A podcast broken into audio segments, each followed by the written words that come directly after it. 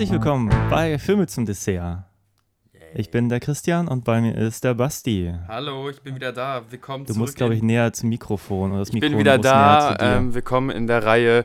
Wir gucken unterhaltsamen Müll, weil ich für schlaue Filme nicht genug Input liefern kann.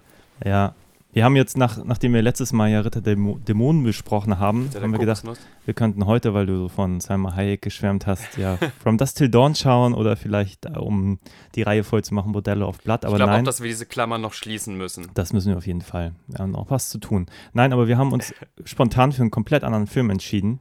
Und zwar für Für Maniac Cop, ein Film, der mir selber irgendwie sehr viel bedeutet, obwohl ich ihn nur ein paar Mal ähm, als Jugendlicher gesehen habe. Zwei, dreimal. Mhm. Aber ich finde diese, diese Figur, das Figurendesign und auch das Worldbuilding drumherum wahnsinnig interessant.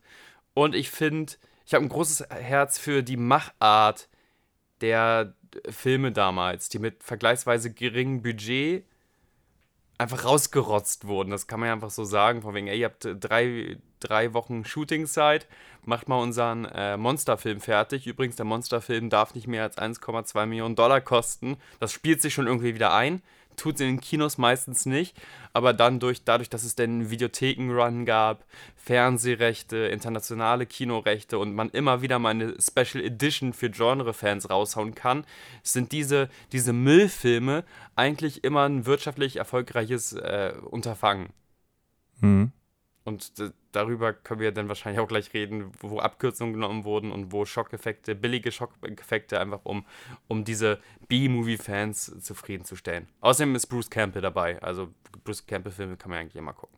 Ja, Bruce Campbell, Tom Atkins habe ich gerade gelesen. Dazu muss ich sagen, wir gucken den Film gleich erst äh, na, und dann Ja. sprechen wir weiter nach einer Magic Second, in der wir das gesehen haben. Also jetzt gerade, Durch den Time Warp. Du hast ihn noch nie gesehen, ne? doch, ich habe den mal gesehen, aber es ist so lange her. Ich kann mich an nichts erinnern, außer Aber, sogar du siehst dieses Cover mit diesem breitschultrigen Robert Zadar als, als, als Zombified äh, Maniac Cop und da klingelt nichts. Doch, doch, ich habe ich hab so Bildfragmente im Kopf, aber ich hatte jetzt keinen Plot im Kopf, ähm, außer ein paar, paar Bildern, die ich so als Inspiration für, für kleine Zeichnungen nutzen könnte, habe ich nichts äh, in mir, was, äh, was ich wirklich mit Maniac Cop assoziiere. Also vielleicht können wir ja einmal kurz äh, mit den Fakten anfangen. Der Film ist von 88, er hat noch zwei Fortsetzungen bekommen, und zwar 1990 und 1992. Genau, und dann lange, lange Reboot-Anstrengungen. Genau, Weißt du, wer gerade die Rechte hat? Das ist Keine interessant.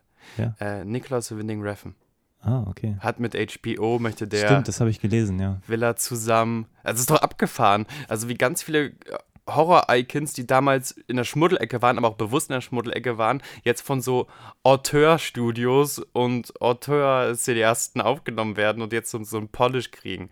Sorry, nur mal kurz. Mhm. Ich finde das super interessant, dass Nicholas Winden Refn aus, der, aus dem fernen Dänemark sagt, weißt du, was mich interessieren würde? Liebes HBO, gib da mal Geld rein. Maniac Cop von William Lustig aus 88. Ja, und jetzt hast du den, den Namen des Regisseurs schon genannt, Ja, dessen bekanntestes Werk ja auch Maniac ist. wahnsinnig verwirrende Nummer. genau, er hat gar nicht so viel gemacht. Wir haben gerade nochmal nachgeschaut. Er hat halt Maniac gemacht, Maniac Cop 1 bis 3. Äh, sehr verwirrend, die gleichen Titel zu nutzen. Dann so Sachen wie I Want You Dead, Uncle Sam, wo es um einen Hatte auch ein wahnsinnig cooles Cover. seltsamen Killer geht, der ein, ein äh, ja, ein, Übrigens. Der so ein Zombified Onkel Sam-Ding ist oder sowas. Ne? ja, so ein amerikanischer Patriot, eine Zombie-Variante, der Leute umbringt. Was ja auch wieder kurios ist, weil Maniac Cop ja auch eine Zombified-Sache ist, der du irgendwie trauen sollst, aber kannst du nicht mehr trauen. Den Cops. Ja, das ist äh, auf jeden Fall eine interessante Karriere. Ich glaube, seine ganze Karriere fast fußt darauf, dass er halt einfach mit, mit Maniac einen ähm, unberechenbaren, ziemlich gewalttätigen Film gemacht hat, der irgendwie so den Zahn seiner Zeit getroffen hat.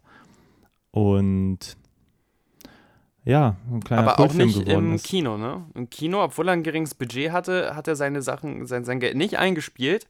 Ah. Diese Dinger sind erst rentabel geworden, aber mit einer ziemlichen Sicherheit immer rentabel geworden, durch Videothekenruns. Mhm. Das war kein äh, Kinoschlager. So. finde ich super interessant. Aber wir trotzdem sagen, Producer damals echt das alles durchgewunken haben. Das ist ein bisschen so wie heutzutage Blumhaus im Grunde mit Filmen umgeht. Die sagen, ey, klar können wir einen Hollow Man machen, wenn ein Hollow Man unter 20 Millionen kostet, was wahrscheinlich das heutige Äquivalent ist zu damals 1,2 Millionen, dann kriegen wir schon irgendwie wieder das Geld rein. Weil es ist ein Genre. Ein bisschen Kino, ein bisschen Streaming, dann kaufen sich die krassen Horrorfans, da packen wir eine Special Edition rauf, kaufen das Ding auch noch. Wir kriegen das Geld irgendwie rein. Und so machen wir einen neuen The Purge-Film, dann schwimmen wir wieder in Geld. Also, Ja, dieses Distributionsmodell finde ich super interessant. das stimmt. Ja, ich meine auch sein, sein Maniac wurde ja auch nochmal geremaked Ja. von Ajar, mit- immer noch, glaube ich, beschlagnahmt bei uns. Oder nee, ist, glaube ich, wieder freigestellt Ich worden es ist gerade. freigestellt worden. Ich glaube, Ja, den kann man jetzt, ich glaube, das habe ich auch irgendwie bei irgendeinem Blog gelesen, in so einem Darf Slasher-Blog. ich ja jetzt wieder sagen, dass, der, dass auch das Remake ziemlich toll geworden ist. Darf man das nicht sagen? Kinder, zwei Daumen wir nach jetzt oben. verboten? ja, ja, auf jeden Fall interessant. Äh, Drehbuch Larry Cohn, den Ja. ich auch besonders schätze.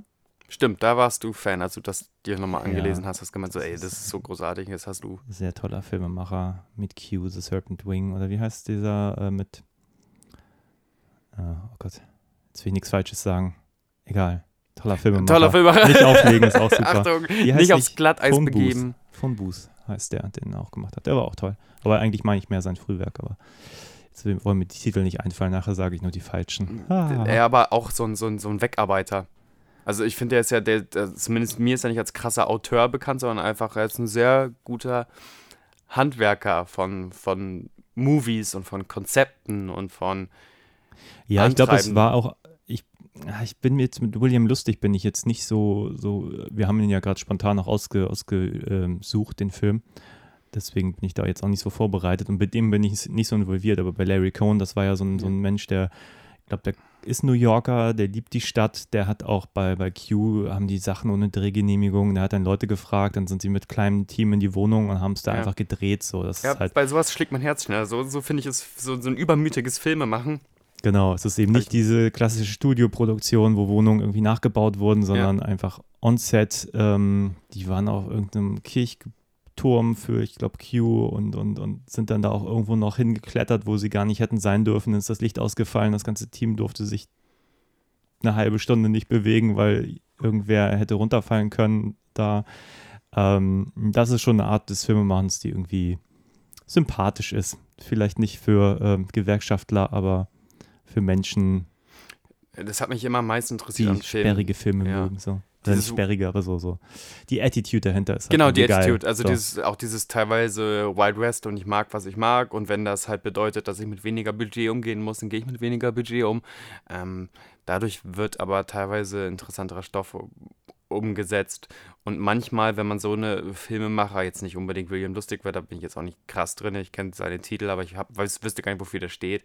Aber wenn du manchmal Regisseure ähm, aus diesem Segment zu große Spielzeuge gegeben hast, zu große Budgets gegeben hast und damit auch zu große ähm, Handschellen angelegt hast, dann haben die gar nicht mehr so funktioniert. Irgendwie verlieren diese, diese Filmemacher irgendwie auch ihre manische, ha, see what I Hm. did there, Energie, wenn sie nicht in diesem B-Sektor rumarbeiten dürfen.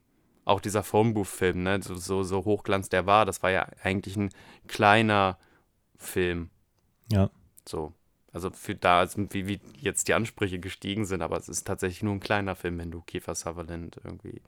Ah nee, der war ja auch inszeniert von Joe Shoemaker, merke ich gerade. Ja. Das Drehbuch nur Larry Cohn. Genau. Ja, okay. Aber trotzdem war da ja auch alles, auch da war das Risiko, das, das budgetäre Risiko halt klein gehalten. So, schnell weg, schnell weggerotzt. Schnell weggerotzt. ja. Aber kannst du dich erinnern, wann hast du The Maniac Cop das erste Mal gesehen? Maniac Cop war einer dieser Filme, der, ähm, ich habe zwei große Cousins gehabt, die sehr ähm, einflussreich in meiner filmischen Erziehung waren, auch schon viel zu jung, weil ich habe immer deren VHS-Kassetten gehabt. Also Hm. auch früh schon Commandos mit Schwarzenegger und sowas. Das weiß ich, dass ich, dass die immer, wenn sie rumkamen aus Berlin zu uns hier nach Hamburg, ähm, dass die immer Videokassetten mitgebracht haben und auch mit irgendwie. Es gibt auch diesen Stephen King Horrorfilm, wo das Auto böse ist. Christine. Christine. Haben wir hier auch schon besprochen. Ey, ach, muss ich mal nachholen, habe Ja. ich gar nicht. Ähm, ist toll. John Ähm, Carpenter. Ist, aber das verwirrt einen total, wenn du das als Achtjähriger guckst. So. Und, Mhm. und Commandos ist wahnsinnig cool gleichzeitig, wenn du es als Achtjähriger guckst. Dann wird es peinlich und inzwischen ist Commandos wieder cool im Übrigen. Ich habe den nochmal gesehen und dachte so, das ist ja großartig, wie viel ähm, Homoerotik da irgendwie drin ist. Das, ähm, dass, dass der ähm, Bösewicht so, so ein Freddie Mercury ist, der unbedingt Arnold Schwarzenegger sein möchte oder Arnold Schwarzenegger anfassen möchte und so. Das ist ganz, ein anderes Thema, ich schweife wieder ab. Ähm, aber in, in, in dieser Welle von immer VHS äh, kriegelig beschrieben, habe ich ähm, auch Maniac Cop zugespielt bekommen, obwohl der irgendwie auch indiziert war oder so zu der Zeit, glaube ich. Aber ich Mhm, habe den in meine, in meine kleinen Griffe bekommen. Ich will nicht sagen, dass ich da acht war, aber, aber ich war definitiv viel zu, viel zu, viel zu, viel zu jung. Mhm. Und dann sind manche so eine Schockeffekte, weil die auch gar nicht mit Horrorfilmen äh, erzogen ist. Wahnsinnig krass. Da ist diese unstoppable Maschine, die ja eh schon bei mir aufgebaut wurde, in meinem Popkulturbewusstsein, so breite 80er-Jahre-Männer, so Schwarzenegger-Männer, in dem Fall Robert Zedar, der auch einen Körper hat wie ein Kasten. Und man kann ihn einfach nicht stoppen. Mhm. Ähm, und de- deswegen finde ich diese, diese ikonische Figur und dieses Charakterdesign bis heute wahnsinnig ansprechend. Das triggert bei mir so ganz viel Nostalgie. Und dann Bruce Campbell herausgefunden, äh, gelernt quasi, wer Bruce Campbell ist und auch um dessen Kult ähm, erfahren und dann dadurch den Film wieder aufgewertet. Und der Film findet aber halt in meiner Erinnerung ganz, ganz stark nur statt. Ich kann jetzt nicht auseinandernehmen, warum das ein toller Film ist. Ich weiß nur, dass dieser Film einer dieser VHS-Diamanten war und dann geguckt und dann gelernt, ah, das ist Bruce Campbell auch und der hat auch Evil Dead, ich habe Evil Dead-Filme danach erst gesehen. Mhm. Aber ich wusste von, der ist irgendwie cool. Warum ist der cool? Leute fragen, warum ist der cool? Weil der hat, also da gibt es ja kein Wikipedia oder sowas, sondern warum ist der cool? Ja, der hat diesen Film gemacht, der ist der allerbrutalste Film, wo da sind die im Wald und ähm, äh, schlagen irgendwelchen Leuten die Hände ab. Was? Was? Un unfassbar. Ist das der coolste Mensch der Welt? Ja, wahrscheinlich. Ähm, Ja, ich meine, ich glaube, ich meine, wenn man sich das Cover anguckt, ich habe hier die, die äh, schicke Arrow DVD aus den äh, aus England, aus den UK. Der UK? Der UK, der UK, ja. der UK.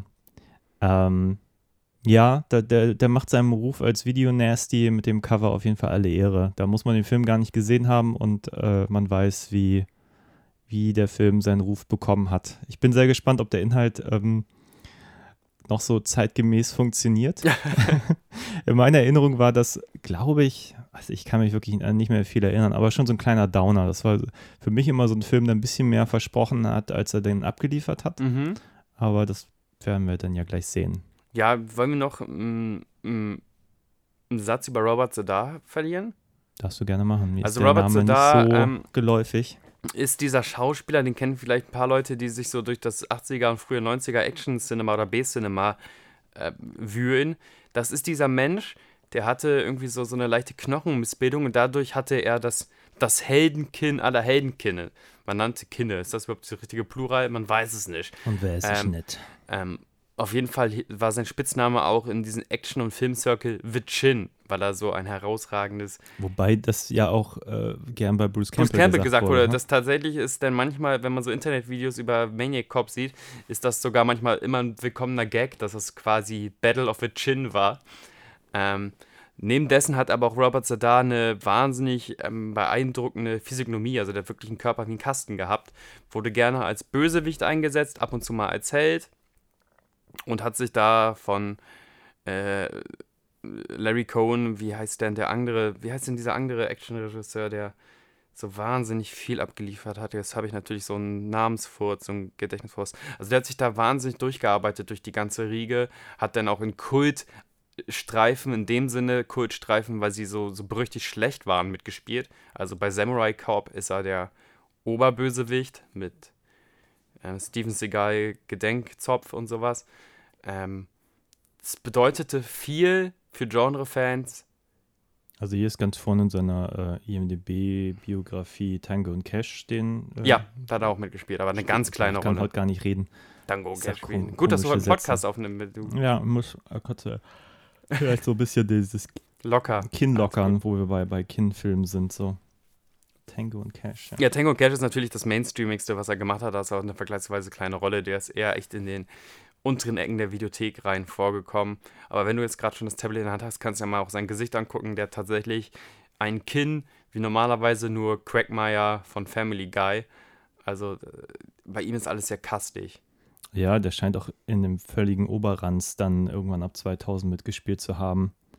Also die IMDb ist bis heute voll mit Filmen, die da so heißen wie Monsters on Main Street, Superhell 3, Dreams of Horror, Mike and Cory in La La Land, das ist eine TV-Serie, Mountain Mafia, Little Naja, aber Creeps. das ist halt auch, das passiert halt mit so Figuren, die so Kult in der Szene sind, ne? wenn es diese Szene nicht mehr gibt und der B-Horror und C-Horror quasi noch billiger produziert werden muss, weil es gibt jetzt äh, keine Videothekenkultur mehr.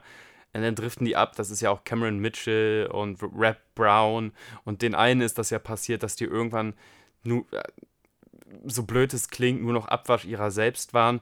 Und bei Robert Zedar würde ich an sich nicht mehr die späteren Filme gucken, weil ich glaube, seine Krankheit wurde auch schlimmer und er konnte sich kaum mehr richtig bewegen und so. Das ist vollkommen unangenehm, für mich jedenfalls. Aber äh, seine glori glorreichen End-80er, die habe ich schon irgendwie sehr geliebt. Ich habe lustigerweise, das kann ich schon mal anteasern, Ja. der nächste Podcast nach diesem hier wird sein über Halloween 3, nämlich auch mit Scott, Ad äh, Scott Atkins, sag ich schon. Ähm, Jetzt kommst du mit Robert Zedar. das Nein, ist ja der völlig Atkins. falsche Atkins. Äh, Tom Atkins. Tom, Tom, nicht John, bin ich bescheuert. Da Siehst du, wir sind alle Leute. Der hier auch mitspielt. Ja. Also morgen dann auch in Halloween 3. Ich fand, der ist total gutes Leading-Material. Ich weiß noch nicht, ob er so viel geleadet hat. Ich verstehe nicht, warum, warum er es nicht geschafft hat. Ja, ich bin mir nicht so sicher. Der scheint ja ein bisschen mit den, ähm, mit den John Carpenter-Filmen groß geworden zu Ja. sein, so. Ich glaube, in The Fog war auch dabei und noch in irgendwas anderem. Weiß ich nicht so genau. Ich hätte ihn halt Kurt Russelligen Success. Er sollte in Lethal Weapon die, die Rolle, die der Mel Gibson gespielt hat, spielen und dann hat er dann nur seinen, seinen Chef oder so Kollegen gespielt. Ja. Ähm, aber ganz ehrlich, äh, ich, ich war nicht so überzeugt gestern bei, bei Halloween 3, als ich den geschaut habe. Liegt vielleicht auch an seiner Rolle, aber ich fand äh, auch mit seinem Schnauzer, er hat sowas sehr Biederes. So. Er ist eben nicht der Mel Gibson, er ist mehr so der, der Sesselpupser. Also, Ja, vielleicht habe ich deswegen wegen der fehlenden Star Quality ihm irgendwie gewünscht, dass es auch so ein so ein Held gibt. Also weißt du, ich hätte mir Ja. gerne ein alternatives Universum vorgestellt, wo auch der biedere Schnauzbartträger ein Avatar bekommt. Ein, Ich bin gespannt, wie er jetzt in diesem Film wirkt. Oh, äh, wie, wie ich äh, zu seiner Rolle in Halloween 3 stehe, da werde ich morgen drüber reden mit dem Ja. Flo. Weil das ist unbedingt schon reinhören. arg skurril. Es ist wirklich skurril, wie sie die Rolle angelegt haben, was der da spielt. Unfassbar. Aber ich will das nicht vorwegnehmen. Wie, wie magst du denn eigentlich so, so Schmuddelhorror, 80 Minuten, Budget, ähm, äh, Budgets eingespart, ähm, Abkürzungen genommen, billige Shop-Effekte, schnell mal einen Busen rausgeholt hier und da. Wie magst du denn dieses, dieses, dieses Genre überhaupt? Ähm, Wir gucken ja immer wahnsinnig viel Pulp, aber das ist ja so jetzt so End-80er Pulp und nicht mit 90er Pulp. die Sache ist, ich, ich mag Pulp, weil ich glaube, man kann da ganz viele tolle Dinge drin entdecken. Ich bin aber mindestens genauso häufig enttäuscht, wie ich dann auch begeistert bin. Ja. Also vielleicht auch häufiger enttäuscht, als ich begeistert bin.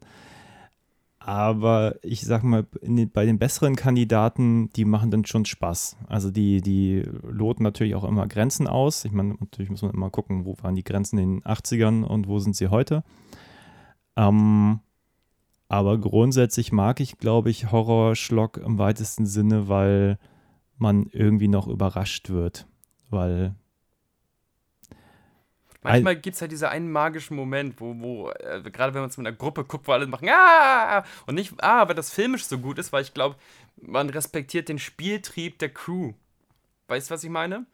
Also wenn die sich irgendwas ganz Kreatives ausgedacht haben und äh, eigentlich sich überheben, aber trotzdem, gerade bei Todesszenen kommt das dann oft vor, irgendwie versuchen einfallsreich zu sein und, und dann jaulen alle vor Freude auf über das Ableben einer geliebten oder ungeliebten Figur und ähm, können eigentlich keine Verfolgungsjagden inszenieren, versuchen trotzdem das Beste draus zu machen. Äh, das sind immer die Sachen, die ich so sehr als Konzept liebe. Natürlich gibt es auch wahnsinnig viele Filme, wo man sich den Kopf fest und Dankeschön für, auch wenn die Filme nur 70 Minuten lang sind, aber danke für die verschwendete Zeit. Ja, ich glaube, ich kann es nicht so ganz pauschalisieren, weil ich habe ähm, ich habe Filme irgendwie im Herzen, weil ich einfach mit denen so ein bisschen aufgewachsen bin. So, das sind Ja. sicherlich nicht immer gute Filme, aber irgendwie, ich meine, muss ganz klar sagen, die haben für mich damals eine unglaubliche Faszination auch deswegen ausgeübt, weil ich sie nicht sehen durfte. Das, glaube ich, verbinde ich mit ganz vielen Horrorfilmen, die so aus der Zeit kommen, die dann irgendwann in der Videothek rumstanden und für mich einfach nur durch die pure Präsenz da als Videokassette, ähm, die mir sagen wollte, hey, äh, du bist nicht alt genug, du darfst mich nicht sehen, Ja. war es so, äh, war einfach das Bedürfnis da zu gucken, was mir da vorenthalten werden sollte. Ja. So. Also ich glaube, das machte für mich immer einen ganz großen Reiz aus, der jetzt natürlich nicht mehr so da ist, aber glaube ich immer noch mit einigen Filmen so assoziiert wird, so unbewusst, wo ich denke, ah, ah, es gab auch wirklich schlockige Filme. Ich weiß irgendwann, ah Gott, was war denn das? Auch irgend so ein Cyborg-Samurai-Ding mit Frank Zagarino. Super. Shadow Chaser 2 oder so. Das war so ein Cover, das hat mich immer angelächelt und irgendwann hatten die den dann irgendwie zum, zum Mitnehmen für ein oder zwei Mark und so. Ja. Äh, und dann habe ich meine Eltern vorgeschickt, mir den mal mitzubringen. Ein unglaublich beschissener Film, aber es ging gar nicht mehr darum, den zu gucken. Ich habe den bestimmt zweimal durchlaufen lassen, ohne wirklich hinzugucken, weil er einfach super langweilig war. Aber es war mehr das Gesamtpaket, was daran so diesen Reiz ausgeübt hat. So.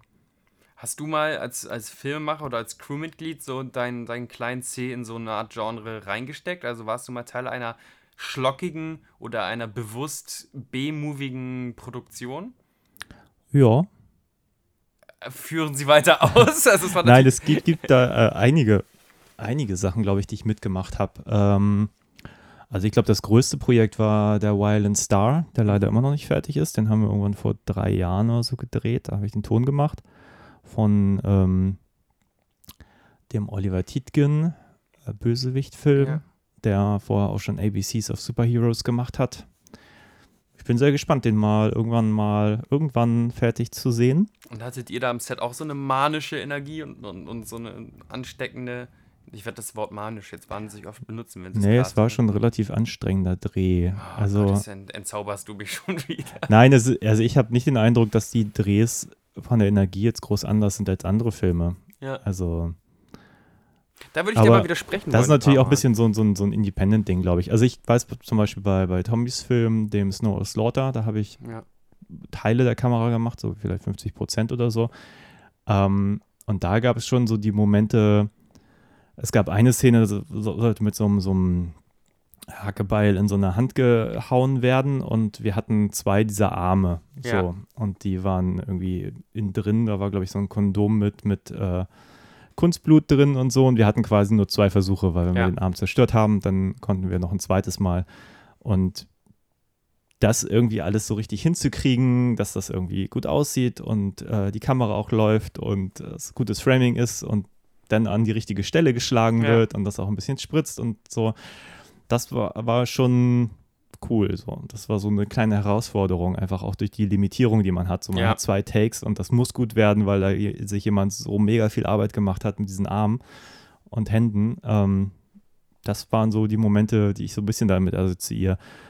Ansonsten sind diese Effektsachen halt dann doch immer relativ langwierig und ähm, ja, nee, ich habe noch keinen Film gehabt, wo ich gesagt habe, ähm, das war jetzt bei der Produktion deutlich spaßiger als andere. Das kann ich eigentlich nicht sagen. Ja, wir haben halt einmal so, so einen kleinen Horror-Short gedreht. Die letzten Füchse hieß der. Ging darum, ähm, dass ein Wissenschaftler das allgemeine Guthuhn mutieren lässt, so eine Art Hühnersaurier, die Velociraptor ähnlich ganz Norddeutschland invasieren wie so eine Pest. Und die haben nur vor Füchsen Angst. Und so eine Heldengruppe muss quasi letzten Füchse aus der Lüneburger Heide suchen, äh, um die zu züchten oder zu weaponisieren sozusagen. Also wahnsinnig bla, blöder Plot, aber das macht dann ja auch Spaß. Und da gab es schon Szenen, die einfach so, so eine schöne Spielhaftigkeit hatten, ganz anders als Produktionen, wo ich jetzt beteiligt bin.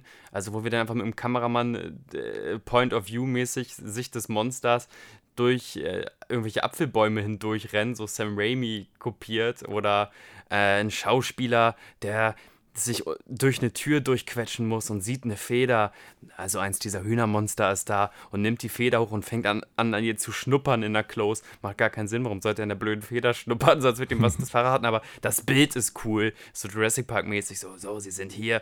In dem Moment wird dann diese Figur aus dem Frame gezogen und ähm, eine Fontäne, die ich nur als Blutdurchfall äh, betiteln kann, äh, spritzt herum und ich weiß noch, wie wir alle zusammen das Blut angekocht haben in so einem riesengroßen Topf und dachten, nee, das ist immer noch nicht genug Blut, lass mal noch eine Ladung machen.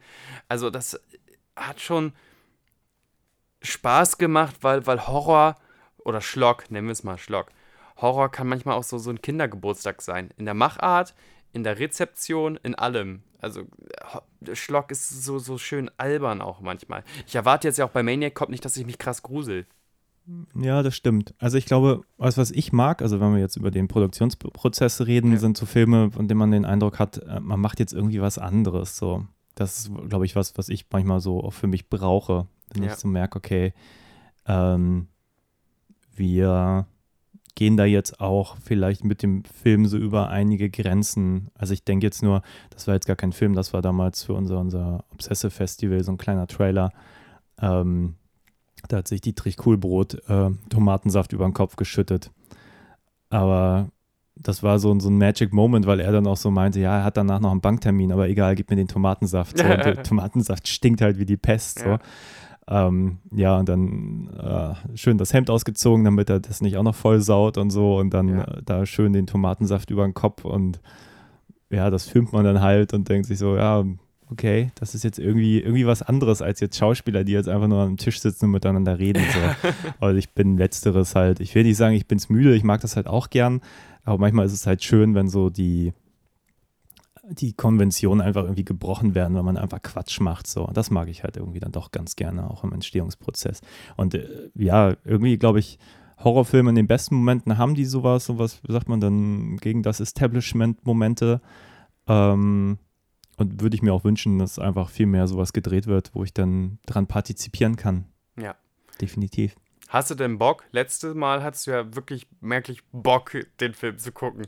Wie, wie ist es jetzt auf deinem Bockometer, bevor wir die Scheibe rein, reinschieben? Äh, ich bin sehr gespannt. Ich meine, ich habe mir die, ist das überhaupt eine Blu-ray? Ich glaube, das ist sogar die Blu-ray davon. Ja. Ähm, habe ich mir vor einem halben Jahr gekauft oder so. Ich glaube, weil ich die ganzen Arrow-Releases äh, ziemlich cool finde.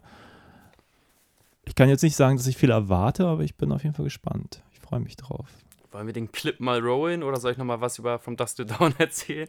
Nein, nein, wir rollen den Clip mal. Ich glaube, From Dust to Dawn sollten wir nochmal separat besprechen. Ich glaube, über den gibt es wirklich viel, viel zu sagen. Wahrscheinlich ja, diese deutlich Summer mehr. Hayek Sonderepisode, da poche ich ja noch ich weiter. Ich glaube, über From Dust to Dawn kann man auch sehr viel ausgiebiger sprechen, als wir es jetzt wahrscheinlich gleich über Maniac Cop tun können.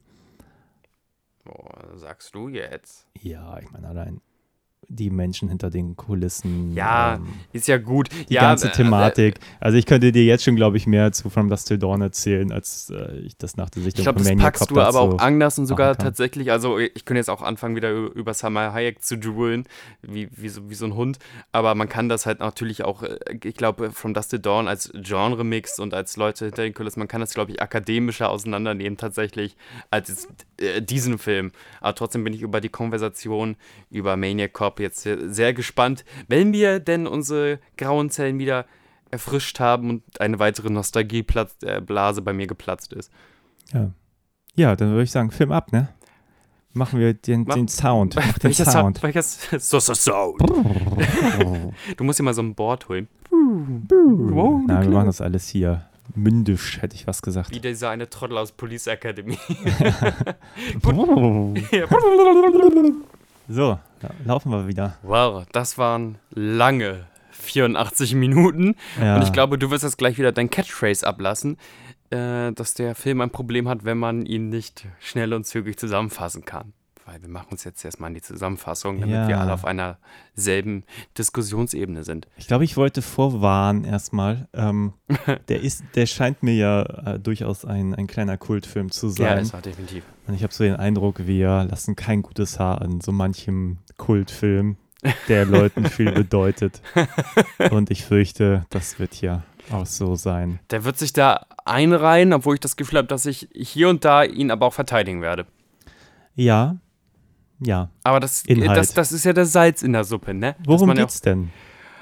Okay, ähm, schwierig. Es geht darum, dass ein Polizist Mhm. in New York unschuldige Passanten auf brutale Weise umbringt Mhm. und im Polizeidistrikt, nicht näher definiert, im Polizeiheadquarter wahrscheinlich, ähm, findet sich sehr schnell ein Verdächtiger, ein Opferlamm, Jack, gespielt von äh, Bruce Campbell, der auch innerhalb der eigenen Reihen eine Affäre hat mit weiblichen Charakternamen habe ich vergessen, tut mir leid. Und es würde alles so wahnsinnig gut passen, wenn dieser handsome, starke, psychisch troublete Cop, der auch noch eine Affäre hat, also seiner Frau untreu ist, die Frau kommt auch noch um, ähm, wenn der der Maniac Cop wäre, wie er von den Medien weiter beschrieben wird. Ähm, Gott sei Dank gibt es den Detective Frank, also gespielt von Atkins, der einer anderen Spur hinterhergeht und die Hintergründe zum Maniac Cop aufdeckt. Nämlich der Maniac Cop war Matt Cordell, so ein richtig schön republikanisch angehauchter ähm, Shoot First, Ask Later Polizist, der in New York wohl richtig aufgeräumt hat, also richtig krass viele Heldentaten Ja. verzogen hat, bis er dann vom System selber verraten wurde. Dieses blöde Justizsystem Ja. hat einen guten Mann geopfert, sozusagen. Ähm, und äh, der wurde dann jetzt de, den Insassen im Gefängnis quasi zum Fraß vorgeworfen, wurde auch wohl gerade groß nicht geschützt oder so, wurde abgestochen, geschenkt, wie man ja in amerikanischen Knastfilmen so gerne sagt. Was geschenkt? Geschenkt. Also nicht von wegen, ich gebe dir Ah, kein okay. Geschenk, sondern Schanket. Ähm, Also mit so selbstgebauten Messern halt. So Mhm. ganz schnell, ganz schnelle, viele kleine Piekser abgekriegt. Und wie durch ein Wunder scheint er das aber überlebt zu haben, diese Attacke. Ja. Wurde dann von einem Doktor ähm, freigelassen auf die Wildbahn, der nämlich auch sympathisiert mit diesen Helden, mit diesem Volkshelden, dieser wie ein Kopf zu sein hat. Sonst wird die Stadt überrannt von Kruppzeugs. Hm. Ähm, das finden wir alles heraus. Die Backstory des, des Maniac Cops. Währenddessen ähm, tut Atkins alles daran, den jungen Bruce Campbell aus dem Knast zu holen und äh, Alles, ja. alles, alles in seiner sehr passiven Macht. Ähm, bis dann der ähm, das Polizeihauptquartier, ich tue mich gerade so schwer, dass ich nicht weiß, welches District das ist. Das ist alles immer so, so so eine Matsche, obwohl eigentlich ja so ein Polizeigenest eigentlich sehr, sehr, sehr komplex ist. Gibt es einfach immer nur so einen Raum, wo alle reinrennen. Auf jeden Fall wird das Polizeidistrikt überfallen vom Maniac Cop. Tom Atkins kommt nicht mehr raus aus diesem Polizeidistrikt, dafür aber Bruce Campbell und ähm, die, die weibliche Hauptrolle. Bruce Campbell hat dann im Film, ab dann, aber das ist ja schon irgendwie die 60-Minuten-Line oder so durchschnitten, Ja. ähm, das Zepter des Hauptdarstellers eingenommen. Das Mhm. geht nämlich so rund in dem Film. Das hat irgendwie gefühlt keinen richtigen Protagonisten. Und an ihm ist es, den Maniac Cop aufzuhalten. Währenddessen ist noch die St. Patrick's Day Parade in New York. Hm. Und man denkt, ah, alles klar, jetzt kann sich der Maniac Cop, das ist so eine Finte, weil St. Patrick's Day in New York, ganz klassisch, ähm, sowohl Firefighter als auch Polizisten und alle uniformierten, uniformierten Leute laufen da durch die Hauptstraßen und, und, und geben so Paradestücke. Ähm, teilweise, wenn die Leute irische Wurzeln haben, haben die sogar noch irgendwelche Klamotten an, die daran erinnern. Und man dachte, ah, das ist also die Sache, weil dieser Maniac Cop, dieser sieben Meter große, zombifizierte, narbige Cop, kann sich richtig gut zwischen die ganzen anderen Cops schmuggeln und kann da richtig Chaos stiften. Passiert aber eigentlich gar nicht, weil der dann wieder in ein nicht näher genanntes Polizeiquartier eindringt, den Commissioner von irgendwas umbringt und versucht unsere weibliche Female Lead auch noch umzubringen Ja. und von dem Plan aber ablässt, jetzt wird es ein bisschen wirr, merke ich gerade, wenn ich das versuche nachzusehen, davon aber dann doch irgendwie ablässt. Hm. Währenddessen wird Bruce Campbell wieder gefangen, weil alle Leute denken, ey, er muss der Maniac Cop sein. Ja. Der, der cute äh, Bruce Campbell wird in so einen Polizeiwagen verfrachtet. Und dann kommt dem wirklichen Mörder, dem wirklichen Maniac Cop, also Robert Zadar, die Idee, er könnte ja mal wahnsinnig schnell mit diesem Auto, wo Bruce Campbell drin sitzt, wegfahren, zurück Mhm. in sein eigenes Heim, das Pier 14. Der schläft nämlich in so einem abrisswürdigen, in so einer Hafenklitsche. Ja, so eine Art Schrottplatz, ja. Ja, ja, genau. Und dann hat er großes Interesse daran, Jack umzubringen. Mhm. Wie, wie erzählt man das jetzt, weil das so, so unfinalwürdig ist? Das hat so, so kein Finale. Tut's dann halt nicht, will wegfahren, weil er wurde ertappt oder so. Ähm, dieser, diese, dieser Titan, der Schüsse übersteht und alles, fährt wahnsinnig schnell weg. Jack in einer proaktiven Aktion, damit er überhaupt was mal im, äh, im Film gemacht hat, Ja. klemmt sich ans Auto, Mhm. macht aber auch nicht so wirklich. Der hängt einfach so, so eine typische 80er-Jahre-Stunt-Nummer, hängt einfach doof am Auto dran. Und Robert Sadar, was ja klar ist für so einen hirntoten, leicht zombifizierten, obwohl er nicht ja voll zombifiziert ist, man könnte auch sagen, der ist noch im Leben, ähm, fährt, was ist denn das? Fährt in so einen Eisenbalken ja, rein. Fährt er irgendwo, wird aufgespießt, Wird fährt aufgespießt. ins Wasser, Genau. blubbert unter. Und dann die klassische, der klassische Twist, äh, ein Kran holt dieses Auto wieder aus dem Hudson River oder was das auch immer sein soll. Hm. Und da ist keiner drin. Ja. Robert Zadar ist, ent ist entkommen, der Maniac Cop. Arm kommt aus dem Wasser, Genau. Freeze, Ende. Ende. Wir haben alles gespoilert, es ist so belanglos. Ja, ein Kultfilm. Warum? Mm, Ich glaube, ein Kultfilm darum, weil, und das sind auch die einzigen Sachen, die mir tatsächlich noch in Erinnerung geblieben sind. Es war echt wieder so, so Flashes von wegen, ah, ich sehe mich wieder als, als, als, als, als Knirps ähm, vor meinem schon oft erwähnten Grundig äh, TV mit eingebauten Videorekorder. Das war ein wahnsinnig kleiner, aber dafür umso schwererer Fernseher. Und der hat diese, diese, diese netten Set-Pieces. Also die, die, die Ideen Hm? sind weiterhin nett. Ich kann das jetzt aus, einem, aus einer Sicht, der sich viel mit Storytelling beschäftigt und mit Tempo und mit einfach filmischen Erzählen, natürlich nicht mehr unterschreiben. Aber die Idee, erstmal so äh, Leute herauszuwinken bei so einer Verkehrskontrolle und dann geht diese Verkehrskontrolle, wie es wahrscheinlich der echte paranoide Albtraum eines jeden ist, wenn er rausgewunken wird, furchtbar schief und, und ähm, Leute leben ab. Dann die Idee, ähm, die Idee, dass, dass Polizisten eh nicht den besten Ruf haben in allen Schichten der äh, amerikanischen Gesellschaft. Und jetzt kommt noch die, diese, dieser Maniac als Kirsche obendrauf. Und da sagen Leute, warum, also es gibt so eine TV-Collage, wo Leute sagen, nein, warum, Polizisten haben sich doch schon immer so verhalten, die machen doch eh, was sie wollen. Jetzt haben wir noch, haben wir noch den Maniac. Ja. finde ich, glaube ich, auch ganz gut. Und das kann äh, zum Kult beifügen. Und ähm, ich würde sagen, ich glaube auch kultig ist einfach dadurch, dass Robert Zedar einfach so ein Titan von Mensch ist, der Leute leicht hochheben kann, ähm, der sich dadurch dieses ganze Polizeirevier gearbeitet hat und in aller Ruhe jeden Typen da aufgeknüpft hat und erhangen hat. Oder hast du noch weitere Thesen, warum das so ein kleiner Kult-Schlummerhit ist? Oh, naja, ich glaube schon, dass es ganz viel mit der Personalie William Lustig zu tun hat, der Mhm. einfach mit Maniac ähm, schon berechtigterweise einen Kultfilm gelandet hat. Es Ja. war einfach, ich glaube, der Serienkiller auf den Straßen New Yorks. Ähm, und ich glaube auch, dass das ein Riesenplus von diesem Film ist. Einfach das Setting New York. Ja, Ähm, betont ja auch Larry Cohn nochmal in dem kurzen ähm, Interview-Schnipseln, die wir uns eben noch danach angeschaut haben haben. Ähm, dass man zum Beispiel in New York viel auf den Straßen drehen kann und ähm, Dass sie auch fast guerillamäßig diese St. Patrick's Day Parade mitgenommen haben, finde ich. genau, schön. aber auch vor die, die leeren Straßen und Ja. so, das hat natürlich auch was Bedrückendes, diese, diese Urbanität einerseits, dass da ganz viele Leute leben und trotzdem irgendwie keiner hilft, wenn jemand Wenn jemand schreit Hilfe braucht Straße, und so. Und die einzigen, die ja normalerweise helfen, sind Polizisten und in dem Fall ist halt der Polizist, der dann immer anwesend ist, eigentlich der Killer. Also Ja. Von daher die grundsätzliche Bedrohung, dass die funktionierte. Ich, ich weiß jetzt nicht, wie die. Ich kann mir auch vorstellen, dass die politische Situation in den 80ern ein bisschen dazu beigetragen hat. So. Unbedingt. Ich glaube, da muss man sich auch ein bisschen reindenken, so in diese Genau. End-80er New York-Sache, wo ja New York wirklich als verdammtes Kriminalitätsnest oh, von den Medien teilweise hochstilisiert wurde.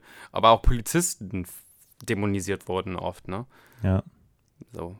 da kann man natürlich aus unserer Warte 40 Jahre später in Deutschland schwer darüber urteilen. Zumindest ich bin da nicht so ganz Ja. drin, was da jetzt eigentlich passierte. Ähm, ja, von daher glaube ich, macht der Film auf so einer, so einer abstrakten Ebene total viele interessante Themen auf. Und ja, Und ein ist so- zeitlos cooles Charakterdesign. Weiterhin. Ja.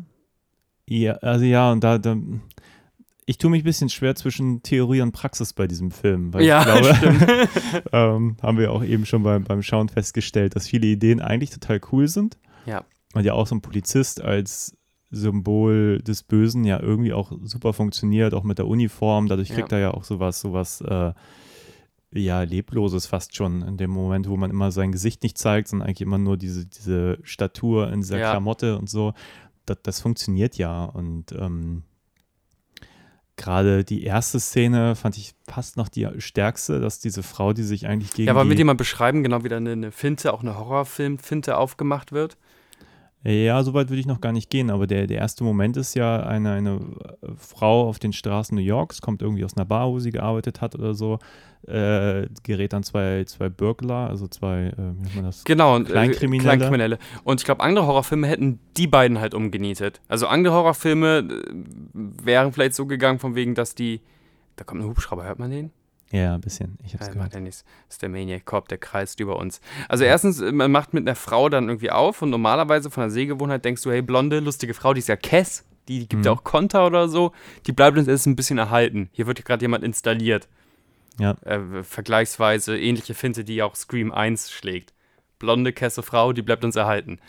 Dann wird die überfallen, die kann sich total gut wehren, die ist da eigentlich relativ souverän, macht da sogar sehr beeindruckende Moves, um sich da zu befreien.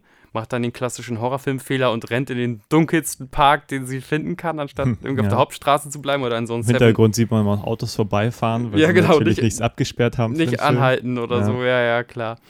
Ähm, und dann wäre es irgendwie so vom, vom, von, von der Slasher-Logik her, einfach weil wir dann noch mehr Bodycount haben, dass der Maniac Cop sich durch die beiden Faceless Fucks, ähm, nicht Hm. Fucks mit F, sondern mit TH, tut mir leid, durcharbeitet und die Frau vielleicht eine Zeugenaussage gibt und meint, ich habe da einen gesehen und dann kann man sich an die Frau ranhängen und die Frau hat noch einen Kopf, der, der, glaubt ihr Mhm. denn tendenziell. Aber das macht der Film nicht. Der Film macht nämlich, Die Frau wird umgebracht von dem Maniac Cop, den sie dann um Hilfe bittet. Ja. Und er nimmt einfach nur ihren Kopf hoch und äh, ja, schüttelt einmal zu. kräftig. Genau, und dann ist sie tot. Äh, ja, und das, das macht der Film dann aber relativ clever, weil in der nächsten Szene ist Tag und die richtigen Polizisten, äh, die guten, die haben dann die beiden Thugs äh, Das passt, ne? So, sofort genau. geknallt, weil Nachbar das Bo äh, geknallt, sag ich schon, ge, ge, Also, geschnappt. Fax geknallt. Jetzt geht's aber los. sagen? Ich sage heute komische Dinge, mein, mein Kopf ist nicht ganz klar. Ähm, und ja, die sagen dann, ja, das war ein Polizist und dann weiß man eigentlich die Prämisse so. Und unser, unser Hauptdarsteller Tom Atkins ähm, ist ja der ermittelnde Beamte, Ja. der kriegt dann was davon mit und weiß, ja, irgendwie ein Typ der im Polizeikostüm ist wahrscheinlich Aber der ist auch gleich der Verteidiger der Schwachen und, und, und also auch der Verteidiger der, der, der Verbrecher. Ähm, ich weiß gar nicht aus welcher Motivation heraus, aber der ist sofort so, ey, wenn die sagen, dass es ein Polizist ist, dann sollten wir zumindest in Betracht ziehen, dass es ein Polizist ist. Und diese beiden kleinen, was weiß ich, was, Puerto Ricaner hätten niemals eine blonde Frau hochheben können. Das ist unmöglich. Also der ist da Ja. gleich schon der große Skeptiker im Revier. Ja, und das ist aber interessant, weil zum Beispiel dieses, ähm, die können das nicht gewesen sein, weil die Frau offenbar irgendwie in der Luft erdrosselt wurde oder was auch immer, ja. Fällt dann auch schon wieder für den weiteren Verlauf weg. Äh, in dem Moment, wo dann äh, Bruce Campbell, das Charakter, wie hattest du gesagt, wie heißt der Tom? Jack, Jack? Jack, Ja, vielleicht. Jack, ich glaube Jack. Therese heißt die Frau, das habe ich eben nachgeguckt, das siehste, habe ich mir jetzt gemerkt. gut, Dafür ihn nicht. Jack, ja, Jack Forrest. Ähm, genau, und der wird äh, relativ spät in dem Film installiert. Also wir haben tatsächlich erstmal das Set, erstes Opfer-Set-Piece, dann Ermittlung und Anzweifeln und ähm, man geht Nächstes in die, Opfer, vielleicht Nächstes ein Opfer, genau, ja. so ein bisschen Kanonenfutter.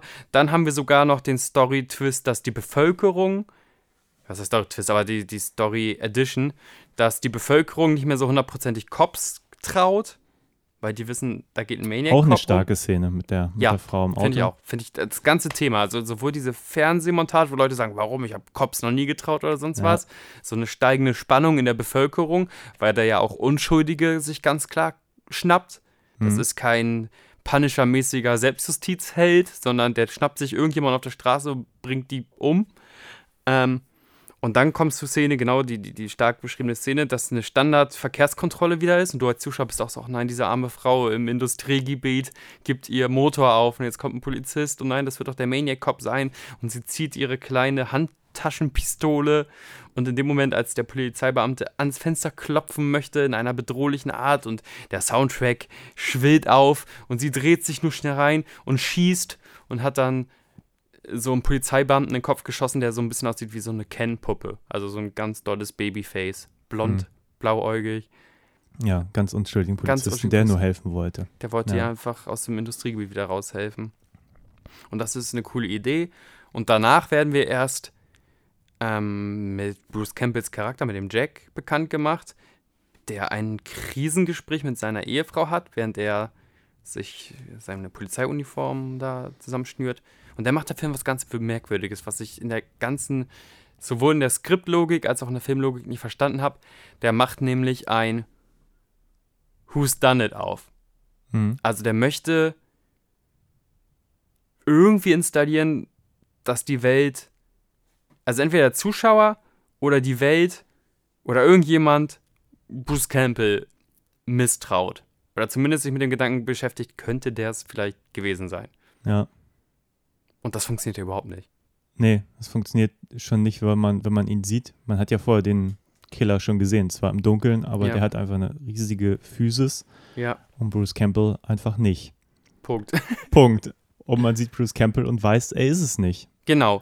Und, ähm, und wenn man das ausdrücken will, dass die Polizei dankbar ist, dass sie ihn endlich gefunden haben und in der Polizei so ein Verdacht ist, könnte es gewesen sein. Dann macht das für mich ein bisschen Sinn. Das ist ein bisschen so wie Copland Ja, meets Jason. Aber da ist der Film nicht geschickt. Und dann macht der Film ja Dialoge auf, die ja kein anderer Cop gehört hat, um diesen Verdacht zu erwecken.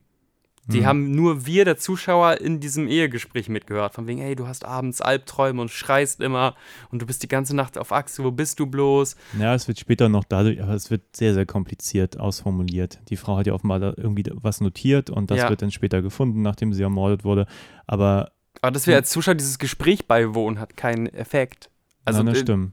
Aber das ist auch mein ganz großes Problem an dem Film, dass diese ganze Agenda für mich null Sinn macht. Was will dieser Maniac Cop? Ich weiß es nicht. Der macht Dinge, die sind für mich so nicht nachvollziehbar, in keinster Weise irgendwann im Film.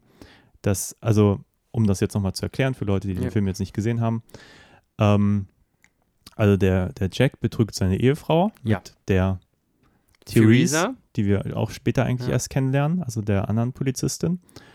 Ähm, und die Ehefrau folgt ihm, weil sie denkt, er könnte der Maniac Cop sein. Dann ist sie ganz hysterisch und unsympathisch, weil die. Genau. Er hat sie halt betrogen. Ja. Und dann, dann haut sie ab und dann in der nächsten Einstellung wird sie auch schon von dem Maniac Cop in so ein Auto gerissen. Ja. Und dann wird sie tot am nächsten Morgen in diesem Hotelzimmer gefunden, in dem er sie sozusagen gerade betrogen hatte in der vorigen Nacht. Und deswegen ist er natürlich auch der Hauptverdächtige. Ja, Das kann man irgendwie alles nachvollziehen, aber was ich daran halt null nachvollziehen kann, ist dieser Plan von dem auf Maniac einmal ist da ein elaborierter Plan. Genau. Aber- Und die, die, die Leiche wird nicht irgendwo liegen gelassen oder sonst was. Der muss die dann da hingeschleppt haben, auch wissen, wo das Hotelzimmer von diesem Jack ist. Und der scheint eh einen Narren an diesem Jack gefressen zu haben, obwohl der vorher willy-nilly einfach Leute aus dem Leben befördert hat. Ja. Und dann kommt später noch eine andere Motivation hinzu, dass der scheinbar die Motivation hat, den Police Commissioner umzubringen. Das ist quasi sein Endziel, weil der Police Commissioner hat ihn damals so ein bisschen den Schwein zum Fraß vorgeworfen, sozusagen. Ja, Oh, und auch das wird ja später, den bringt er dann völlig beiläufig um. Genau, überhaupt Ende? nicht inszeniert, irgendwie großartig. Genau, und dann geht es auch einfach weiter. Ist auch nicht so, dass er dann an seinem Ziel angekommen wäre, sondern dann folgt er ihr, dann hat er offenbar keinen Bock mehr, dann nimmt Dann er Jack doch wieder mit Jack. Ja, Genau, und fährt zurück auf seinen Schrottplatz und also ich bin da raus. Ich weiß nicht, was das soll.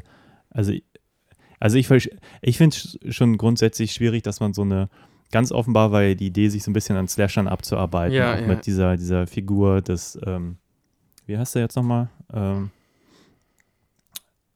Jack Forrest. Nee, das ist der äh, Bruce Campbell. Nee, wie heißt unser, unser Maniac Cop? Der Maniac Cop ist äh, Matt Cordell, heißt ah ja, die Matt Figur. Cordell. Ja, offenbar will man ihn so als Mysterium inszenieren und ähm, ich finde, Ja. man erklärt die Figur zu sehr. Ich finde am Schluss, man zeigt sie auch zu viel.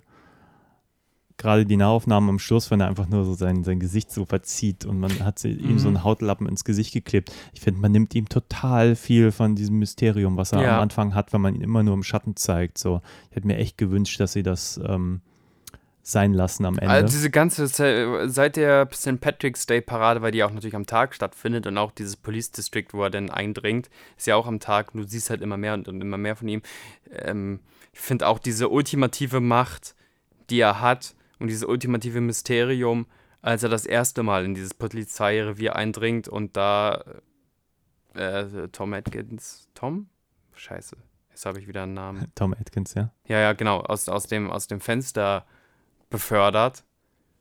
Da hat er so den Peak des, des Mysteriums, weil er da ja auch echt durch Türen greift und Mhm. äh, Leute an Gitterstängen aufhängt, aber du siehst ihn nie voll und so. Und so hätten sie eigentlich weitermachen sollen. Das ist, und das ist, passiert irgendwie bei Nacht und die, die können da irgendwie gerade so entkommen, die beiden ähm, jetzigen Protagonisten. Und ein, eine große Figur, eine große sympathische Figur ist gerade, äh, der Film hat es durchgezogen, ist gerade äh, gestorben. Und dann, wenn man dieses Setpiece dann mit dem Finale-Finale vergleicht, ist das irgendwie unspannend, unspektakulär, wo sie da noch eine Autoverfolgungsjagd eingebaut haben. Und insgesamt nur meh. Also dieses Finale ist ja wirklich auch dafür, dass der Film von vorher kein wahnsinnig spannender Film ist, weil er Spannung nicht richtig aufbauen kann, ähm, ist das ja wirklich Baloney. Also kann, Ja. kann das gar nicht. Also auch das, also Jack muss der ineffektivste Held äh, eines äh, Horrorfilms ever sein. Und das hatte ich so nicht in Erinnerung. Ich fand Bruce Campbell immer cool. Und wie gesagt, ich habe auch dann herausgefunden, dass Bruce Campbell der King of Coolness ist. Aber in dem Film ist er ja so inaktiv und wird durch die Handlung Er macht, gezogen. ja, macht wirklich gar nichts. Und dann ist er ja auch die meiste Zeit gar nicht präsent. Und das fand ich zum Beispiel extrem schade. Also ich meine, grundsätzlich weiß der Film eigentlich mit kaum einer Situation wirklich das anzufangen, was man da rausholen könnte. Das Ja. geht schon mit den ganzen Morden los. Man ist nie bei einem der Opfer. Ich glaube, das einzige Mal, wo ich dachte, das funktioniert ganz gut, ist bei dieser einen Frau, die in dem Auto sitzt und ihr Freund wird rausgezogen. Ja. Dann bleibt man auch wirklich mit der Frau mal im Auto, äh, Ja. während er dann da vorne auf, aufs Auto geschmissen wird. Und dann ist aber diese Figur auch schon wieder weg. Ja, Ähm, und dann gibt es so ähnliche Momente auch mit der älteren Dame, die dann diesen Polizisten umbringt, wo man so einen Moment bei ihr ist oder so. Aber ich habe den Eindruck, es gibt keine, keine Szene, im ganzen Film nicht, wo man wirklich mal Spannungspotenzial aus einer Szene zieht. Weißt du, was ich meine? Also, ja, unbedingt. Also die, gibt diese nicht Tension, einmal- die sich aufbaut, es wird auf einmal unangenehm oder creepy oder du hast wirklich Angst um, um eine Person oder leidest mit einer Person mit, weil die muss sich gerade total unwohl fühlen. Also dieses empathisch, ich kann mich mit der, also es ist schon irgendwie auf eine ganz pubertäre Allmachtsfantasie nice, wenn er, wenn er dieses ganze Polizeihauptquartier wie in so einem Horrorhaus mit hängenden Polizisten ähm, gepflastert ist. Aber ich habe ja mit keinem von denen mitgefühlt. Weil erstens, die sind abge... Also ihr Ablebenskampf hat offscreen stattgefunden. Ähm, und zweitens, ich, ich, ich kenne sie nicht. Also das ist Futter. Ja, das ist aber nicht mein, also das ist nicht mein Kernproblem, weil den Moment fand ich sogar ganz schick inszeniert. Also er kommt da raus und jetzt haben sie wirklich so das komplette, hat er schon das komplette Polizeirevier irgendwie platt gemacht. Ja, Das ich habe ja auch gerade gesagt, dass es einen Reiz hat, so, weil er, weil er Genau. platt gemacht hat. Das ist die das Allmachtsfantasie, fand aber das ist kein Spannungsmoment. Moment, eben. Aber dann springt der Film ja völlig wahllos auch bei den, den Figuren umher. So. Der Tom Atkins hat eigentlich die viel größere Rolle als Bruce Campbell. Ja, hat den, ja, wird halt irgendwann aus dem Fenster geschmissen, aber ohne vorher diesen Überlebenskampf zu zeigen. Es ist halt wirklich konsequent so, dass alle Polizisten, glaube ich, immer nur auf diesen Maniac Cop schießen. Dabei wissen wir sozusagen seit diesem ersten Schusswechsel, dass Kugeln ihn nicht aufhalten können. Aber so Ja. schlau scheint keiner der Protagonisten auch nur Ja, einmal auch zu den sein. klassischen Horrorfilmfehler, dass sie irgendwie gleichzeitig auf ihn schießen, aber irgendwie auf ihn zulaufen. Genau. Also die laufen so weit zu, bis der Maniac Cap sich dann irgendwie die Pistole genervt nehmen kann und äh, seine Opfer so tot schüttelt. Ja, und es gibt jetzt so viele Momente und ich weiß nicht, ich glaube, es hat schon was mit der Inszenierung zu tun. Also auch die, die Therese, die am Schluss dann Bruce Campbell dazu Eile äh, läuft mit Mhm. einer dicken Shotgun und denkt, jetzt hat sie wenigstens mal eine vernünftige Waffe mit bisschen dickeren Kugeln. Ja, Und das Erste, was sie macht, sie läuft zu Bruce Campbell, lässt die Waffe liegen, der Maniac Cop nimmt sie. ja. Und denkt sich schon so, ernsthaft? ähm, es ist halt super boring. Ne? Also keine Figur benimmt sich, wie man sich benehmen würde. Ähm, alle haben offenbar irgendwie Waffentraining, müssten ja wissen, dass wenn eine Person so viel größer und so viel stärker ist als sie und vielleicht sogar noch übersinnliche Kräfte hat, dass man da nicht irgendwie den zu nahe kommt, gerade wenn man Ja. eine Waffe in der Hand hat, warum Ja. soll man denn auf einen Meter Nähe auf die Leute zugehen? Das macht einfach null Sinn, auch nur eine Sekunde drüber nachgedacht. Also nichts gegen etwas Unrealismus, aber ich fand, dieser Film hat meine Nerven da doch echt stark beansprucht. Du warst wirklich genervt, während ich immer wieder gesagt habe, ja, aber tendenziell, wenn man den Kern der Idee, auf den Kern der Idee zurückgeht, entweder so wie es geschrieben ist oder das Thema, was gerade aufgemacht wird, ist das voll interessant. Der Film kann das nur einfach nicht. Vielleicht konnte der, der, der Regisseur das nicht, vielleicht war das dann doch zu gerusht, vielleicht haben die wichtige Szenen vergessen, vielleicht wollte Atkins nach einer Weile aus dem Film raus und hat einfach gesagt, könnt ihr mich bitte aus dem Fenster schmeißen, ich möchte hier nicht mehr sein. Ich weiß es nicht, aber tendenziell sind da so viele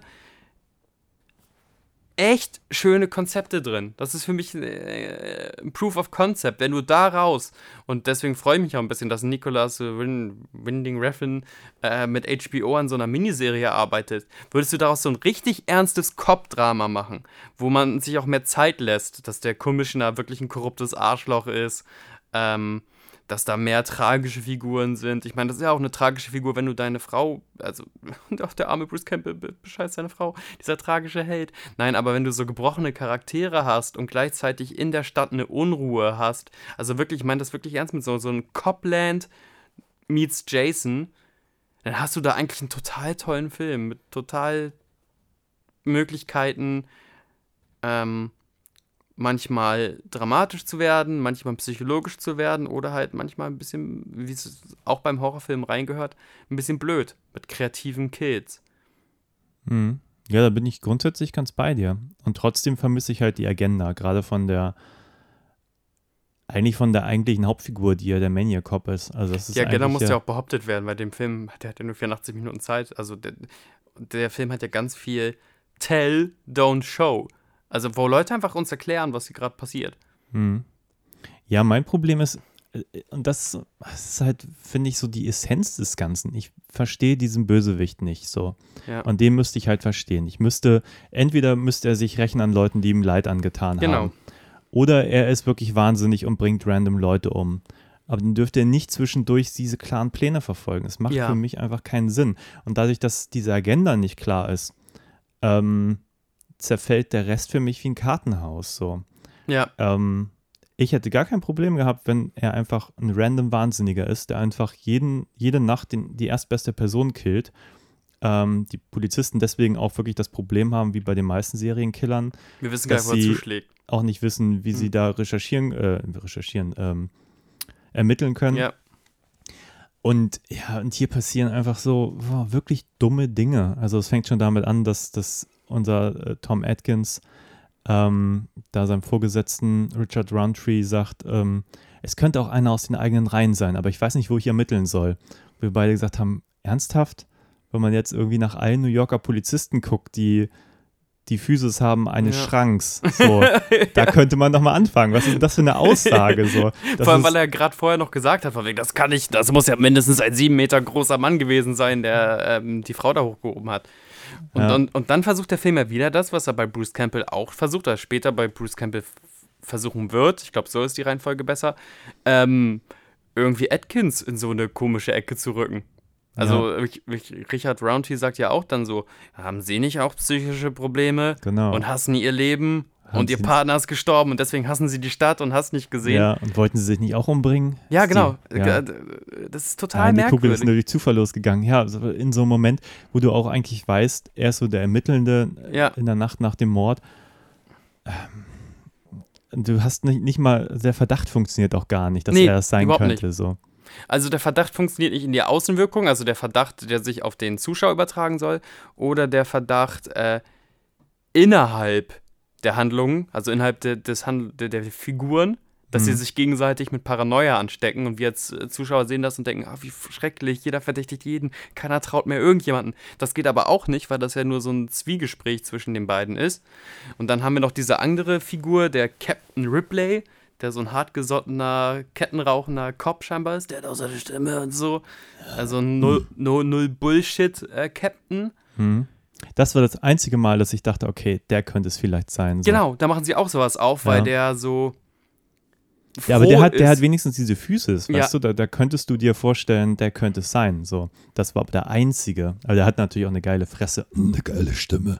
Richtig, richtig. Und der ist dann, könnte auch, es wäre dann noch so ein, so ein Twist-Motiv gewesen, dass er so glücklich war, dann den Jack zu verknacken, weil er das ja eigentlich war.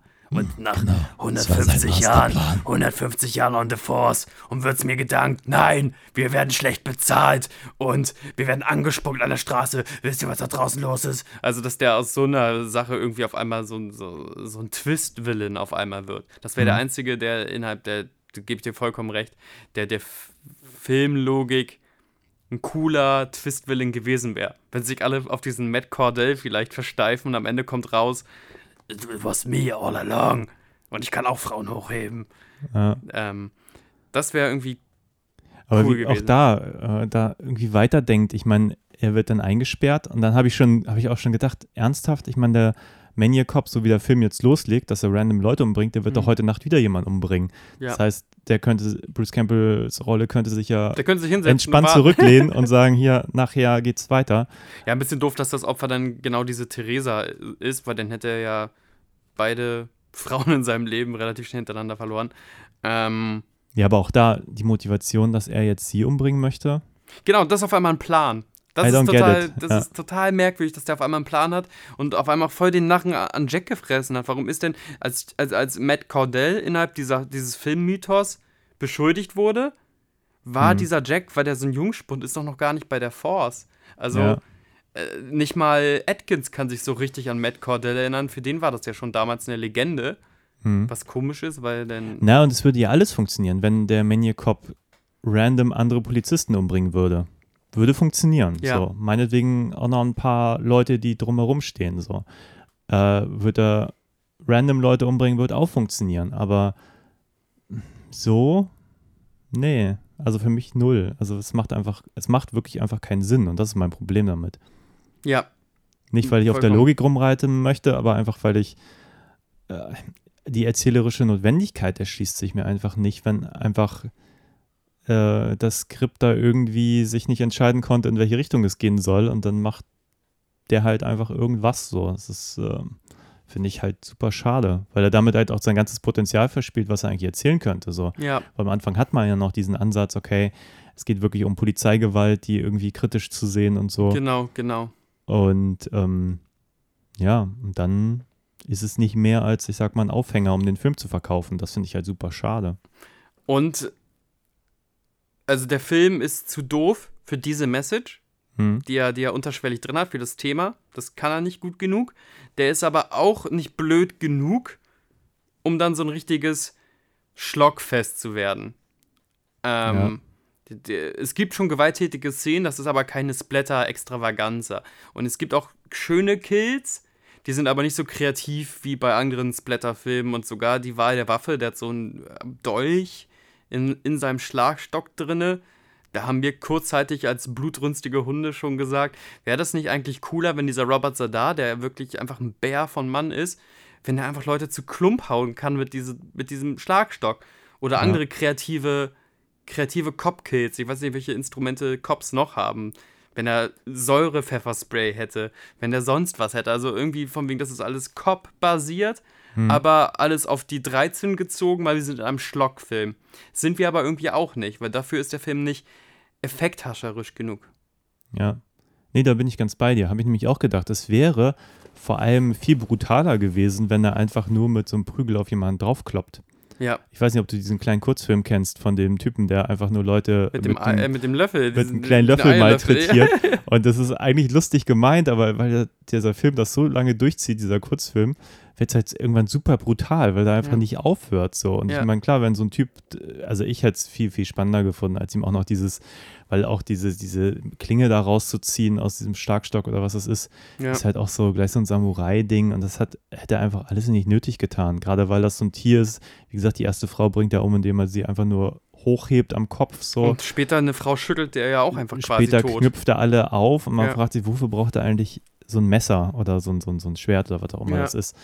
Ähm, ja, hätte ich viel, viel spannender gefunden, wirklich nur, nur mit dem Knüppel und den hätte er immer noch irgendwie Leuten durch den Kopf stecken können oder was auch immer so. Ja. Aber da ist der, ist er mir halt auch nicht konsequent genug. Ich glaube, hätten die gewusst, was die für, einen- für einen Typen gehabt hätten, einfach nur einen wahnsinnig gewordenen, untoten Polizisten, Mhm.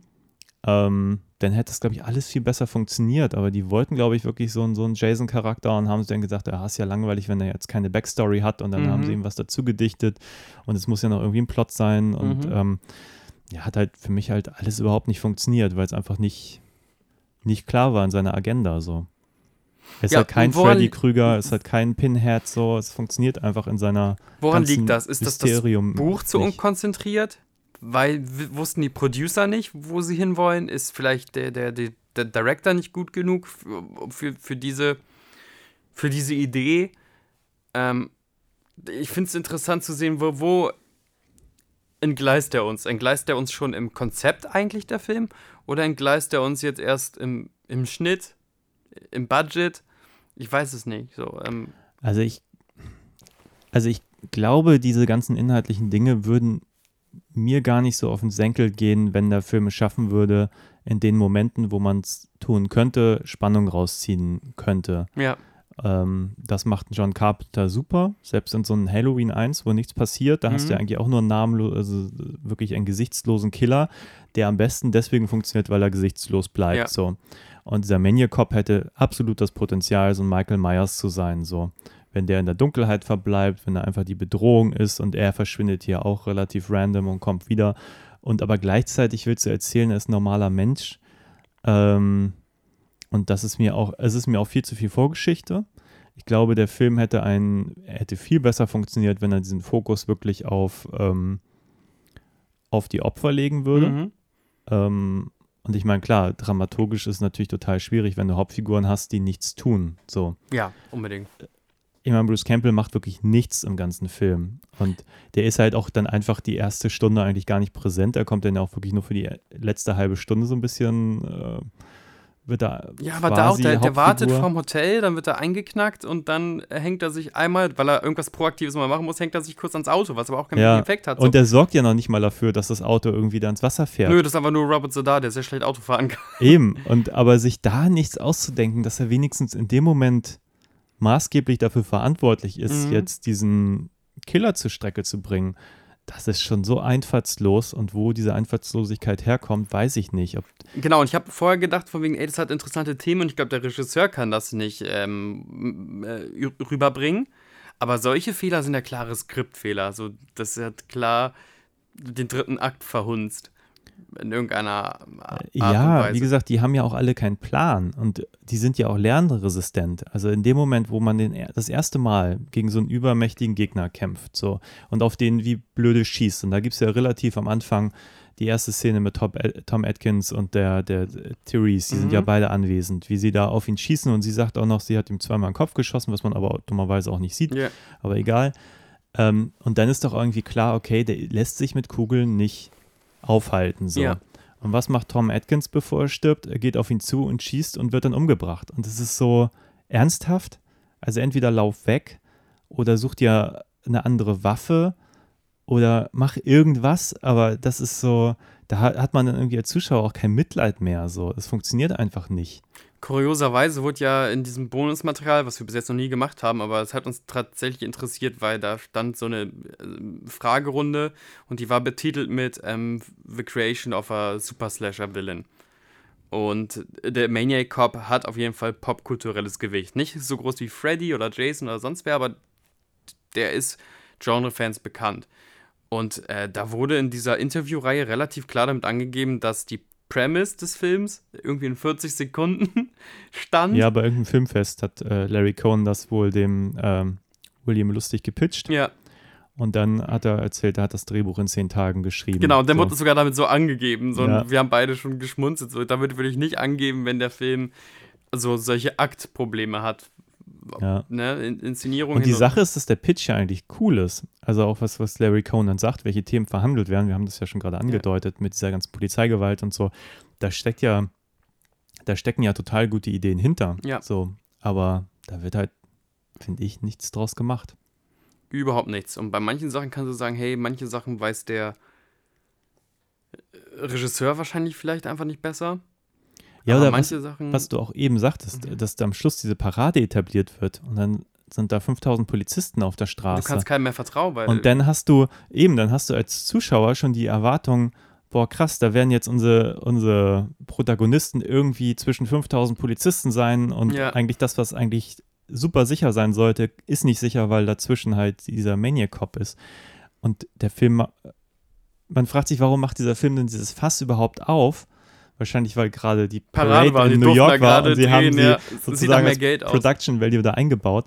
Aber es ist, das ist wirklich ein gedanklicher Fehler, weißt du, wenn, wenn du dem Zuschauer sagst, hier, das könnte das Ende sein. Was für ein Schreckensszenario, was für ein grande Finale. und dann machst du das, was dieser Film bietet. Also, das finde ich halt einen ziemlichen Downer, ehrlich gesagt, weil diese Erwartung bei mir zu schüren, so, das könnte jetzt irgendwie mal spannend werden. Ja. So, weil das, was eigentlich Sicherheit sein sollte, ist der das unsicherste Ort der super Welt. Ist halt eine geile Prämisse so. Ja. Und nichts, null, Nee. gar nichts kommt da. Es wurde groß gemacht, von wegen der Typ kann sich durch echt trainierte Polizisten, durch viele trainierte Polizisten durcharbeiten. Und jetzt ist er inmitten von vielen äh, trainierten Polizisten. Und es gibt da sogar Parade-Zuschauer, die so, so Anti-Polizeigewalt oder Anti-Maniac-Cop-Schilder hochhalten, weil die trauen den Polizisten auch irgendwie nicht mehr. Also äh, die ganze Stadt ist in einer Vertrauens- und Systemkrise. Aber scheiß drauf, wir fahren zurück in diesen schrottigen Pier mit einem, zusammen mit einem neuen Polizisten, mit so einem ganz jungen Jungcop, Jungcop versus Maniac Cop, den wir auch noch nie vorher gesehen haben. Der ist jetzt aber da. Und ähm, der vertraut auch dieser Theresa, die eigentlich ja auch verdächtigt wird, äh, gemeinsam mit Bruce Campbell gemeinsame Sache zu machen. Aber jetzt fahren sie da gemeinsam hin. Was weiß ich, das ist alles so Hanebüchen und ich verzeihe Hanebüchen oft. Bin da ja ein großer Verteidiger der ganzen Nummer. Aber das ist ja sogar innerhalb der eigenen Filmlogik Hanebüchen. Der Film hält sich nicht an seine eigenen Regeln. Und enttäuscht mich noch als Viewer. Und das ist dann, ey, das ist dann fast schon so zwei Strikes, du bist out. Gelb-rote Karte. Hier geht's nicht weiter. Ähm. Mann, Mann, Mann. Mann. Schon wieder ein Stück Nostalgie äh, umgenietet. Quasi. Naja, ich habe den, ich habe da halt gar keine nostalgischen Gefühle jetzt an diesen Film. Also Mhm. natürlich auch an viele andere Filme ähnlichen Kalibers. Ähm, und manchmal frage ich mich schon, war das so ein bisschen aber auch der Standard, dass einfach Filme damals, wo es einfach weniger Filme auch einfach gab, Mhm, einfach ja, weil sie immer an dieses Medium gebunden waren, äh, ob man dann nicht einfach mit weniger zufrieden war. Mhm. Ich habe jetzt nämlich eigentlich auch ganz kurz am Anfang gedacht, du hattest eben auch schon diese, diese Scream-Geschichte erwähnt. Bei Scream hat man ja ähnlich diese Setups. Du hast am Anfang immer schon ein Opfer, also im ersten Fall natürlich ganz prominent besetzt, Drew Barrymore. Ja. Ähm, die du bist relativ lange bei ihr, nur damit sie dann gekillt wird. So. Ja. Ähm,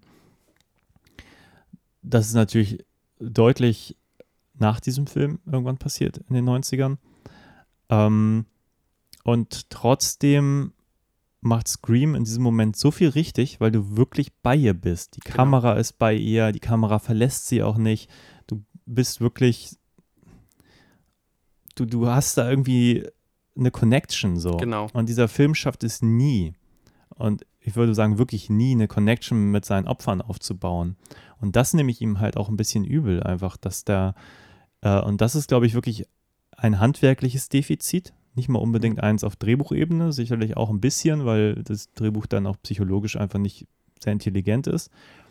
Ähm, aber auch inszenatorisch einfach nicht bei den Figuren zu sein, sondern einfach alles handwerklich. Wir filmen das ab, wir filmen das ab. Im Mhm. Prinzip filmt, filmt der Film ab, was passiert. So. Und der ist auch nicht übermütig. Also die Kamera ist nicht übermütig und, und kann das mitgehen. Nee, er hat wenig. ganz wenige lichte Momente, würde ich sagen. Wie halt dieser Moment, wo der, der eine Freund da auf diese, dieses Auto geschleudert wird. Ja, Da bist du ja wirklich das einzige Mal, an das ich mich erinnere, wirklich so, oder mit dieser, eigentlich in diesen Autoszenen hast du wirklich mal so ein POV beim Opfer ähm, und bist bei ihr so. ja, Und ich finde es stellenweise einfach dann auch nicht so gut inszeniert, wie es sein könnte. ja. Die haben es ganz am Anfang gedacht, als der Polizist, also als der Maniac Cop da zum Auto kommt, äh, eines der ersten Male, so ans Autofenster und denkt sich so, hm, das könnte alles, oder auch diese Intro-Sequenz wieder, Das könnte alles auch sehr viel das geiler. könnte alles ein bisschen mehr Atmosphäre haben, das könnte vielleicht auch alles noch ein bisschen closer sein von den Einstellungen, dass du ein bisschen mehr das Gefühl hast, du bist dem jetzt ausgeliefert, so. Ja. Und äh, es sieht dann manchmal so ein bisschen einfach gewollt und nicht gekonnt aus. Und ich habe so ein bisschen den Eindruck, und wir sprachen, glaube ich, im Vorfeld schon ein bisschen drüber, dass gerade dieser ganze B-Kram häufig auch so ein bisschen unter der Prämisse gemacht wurde, wir drehen jetzt schnell, wir drehen günstig ja, und gut ist jetzt auch erstmal zweitrangig. So. das wird schon irgendwie weggehen. Ähm, der Film hat. Erinnerst du dich an die Szene, ähm, weil es ja so wahnsinnig lange her ist, ähm, als äh, der Maniac Cop quasi einfach so, ein, so einen Typen in der Stadt einfach so, so festnimmt Hm? äh, legt den Handschellen an und das ist ein ganz großes Unwohlsein, so von wegen Willkür des Justizsystems. Die könnte auch jemand einfach so Handschellen anlegen und sagt, hey, hallo, ich habe doch gar nichts gemacht. Und dann auf einmal möchte er dich umbringen auch noch. Gipfelt also diese Willkür. Und dann läuft dieser Mann durch die Straßen, durch die einsamen Straßen New Yorks und schreit. Also das ist nicht so von wegen, der wird abgegriffen und irgendwie schnell um die Ecke gebracht. Nein, der schreit wirklich und auch lange und, und wirft sich mit seinem Klingelt Gesicht noch bei Leuten. Klingelt, genau, so, wirft sich mit seinem Gesicht an die Klingeln und keiner öffnet ihm und irgendwie alle Läden sind verschlossen, weil es wahrscheinlich auch eine, eine shady Ecke der Stadt ist, also mit so Gittertoren und er wirft sich da gegen diese Gittertore und diese, äh, wenn ich das so beschreibe, hat das ganz viel Verzweiflungs- und, und Paranoia-Potenzial. Hm. Macht der Film aber irgendwie nicht so, so richtig super toll. Nee. Er rennt, er macht das zwar alles, was er macht. Aber die Kamera wackelt nicht total nah an ihm hinterher oder wir sehen seinen panischen Blick oder so seine richtige Verzweiflung. Die Kamera nimmt sich auch so seine Distanz immer so ganz gerne von diesen Ja, sie Typen. bleibt auch an der gleichen Stelle. Ja. Du hast nicht dieses, diesen Moment, wo er sich umblickt und dann siehst du nochmal die Richtung, da ist Ja. auch keiner und der guckt zurück und du guckst in die Richtung. Ja, Nein, er sieht einfach sehr, sehr schnell, sehr runtergekurbelt aus. Statt halt zehn Einstellungen, drei Einstellungen, Ja, und die wurden dann halt von vorne bis hinten immer wieder verwurschtelt. So. Und das merkt man in diesem Film doch massiv an, gerade da, wo, wo ein bisschen Sorgfalt, glaube ich, einfach gut getan hätte, Ja. um in dem Fall halt auch mal bei der Figur zu sein, so und nicht einfach nur zu zeigen, ja, da ist jetzt einer, der klingelt da jetzt bei den Nachbarn und keiner macht auf. So. ja aber das wäre. Ah, das ist diese, diese, diese Einsamkeit der Stadt und du schreist Hilfe, Hilfe und nicht mal, nicht, nicht mal so, so ein Fenster geht auf, weil die, die Ja, Stadtleute sind so abgestumpft schon. Ich habe dann auch gedacht, er steht in dieser Tür und dann geht er auch einfach wieder raus, anstatt die Tür zuzumachen, vielleicht das Treppenhaus hochzulaufen. Ja. Alles, was ein normaler Mensch machen würde, bei den Nachbarn zu klopfen. Nee, er geht dann wieder auf die Straße oder halt am Anfang die Frau, die rennt dann auf den dunkelsten Spielplatz, der da irgendwie in der Gegend Welt, ist. ja. So. Also in der, in der filmischen Logik kann man es natürlich verstehen, weil dann der Maniac Cop da am Spielplatz steht, so, so als, als, ja, aber rein von der Logik der Figuren ist das halt ja gar nicht logisch. Ja, unbedingt. Wäre die Saga um den Maniac Cop, äh, Fanfrage, auserzählt? Oder glaubst du, es braucht eine Trilogie um diese Figur? Also Larry Cohn sagte eben in diesem kurzen Interview, was wir gesehen haben, der zweite Teil wäre besser. Das könnte ich mir sogar vorstellen, dass man dann gesagt hat, nach so einem Erfolg, äh, wir schreiben jetzt mal ein richtiges Buch. Ich kenne den aber nicht, keine Mhm. Ahnung. Ähm, aber man, ich glaube, Bruce Campbell ist da auch wieder mit dabei, wenn ich das jetzt.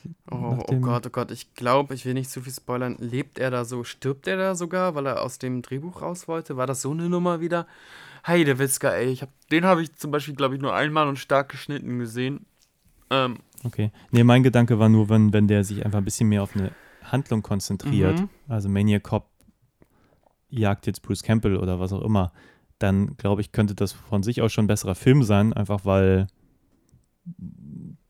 wenigstens die Motivation klar sind. Und dann kannst du daraus Dass sie jetzt Spannung einfach Feinde erzeugen. sind, sozusagen. Äh, Die Frage ist ja, ich glaube, ich überlege gerade, ob der zweite dann schon offen damit umgeht, ja, das ist so eine Art Zombie, weil hier beantwortet er uns ja quasi gar nichts. Ähm, von der Theorie von wegen, der lebt noch, bis zur Theorie, der, der ist irgendwas dazwischen, ähm, bis hin zu der, da ist irgendwas Übernatürliches, äh, das wird ja nicht beantwortet. Ich dachte nur, abseits der, Offi äh, der, der, der obvious An An Antwort Geld, gibt es sonst noch einen Grund, den Maniac Cop immer wieder und wieder und wieder zu beleben. Jason war eine Antwort auf Keuchheit. Sexy Teens, Teens sind blöd, Teens müssen sterben. Ähm, Ja, dann war äh, Freddy war so eine Sache von wegen in der Vorstadt ist es übrigens auch nicht sicher. In der Elm Street. Das Böse ist quasi überall. ja, es ist ganz interessant, weil wir werden uns morgen, ich äh, sprach Ja. das ja schon an, dass wir über Halloween 3 reden werden. Ähm, Halloween ist ja auch so eine Reihe, du hattest irgendwie ähm, Mike Myers im Ja. ersten Halloween, das Ding war ein Erfolg, dann haben sie sich entschieden, okay, wir setzen das in der gleichen Nacht fort, Jamie Lee Curtis ist im Krankenhaus, Mike Genau. Myers kommt dahin, Mike Myers stirbt am Ende von Teil 2, Überraschung, wie eigentlich, glaube ich, in jedem Teil. Und im dritten haben sie dann gedacht, wir machen jetzt eine Horror-Anthologie. Genau. Also Mike Myers kommt gar nicht mehr drin vor und wir Jedes Jahr wird einfach irgendein anderer Horrorfilm. eine. Halloween-Folge aus äh, mit, irgendeiner, mit Ja. irgendeinem anderen Plot. Und das Ding war so ein Flop offenbar, Dass sie dass sie zurückgerudert dann sind. sieben Ja. Jahre später gesagt haben, jetzt kommt Teil 4 und Michael Myers ist wieder da. Ich glaube, der Film heißt sogar irgendwie Return of Myers. Return of Michael Myers, ja. Ähm, wie gesagt, war ja dann offenbar auch nie so konzipiert und bei Freitag der 13. Der Killer ist ja, am Anfang ist ja auch Jasons Mutter. Ja.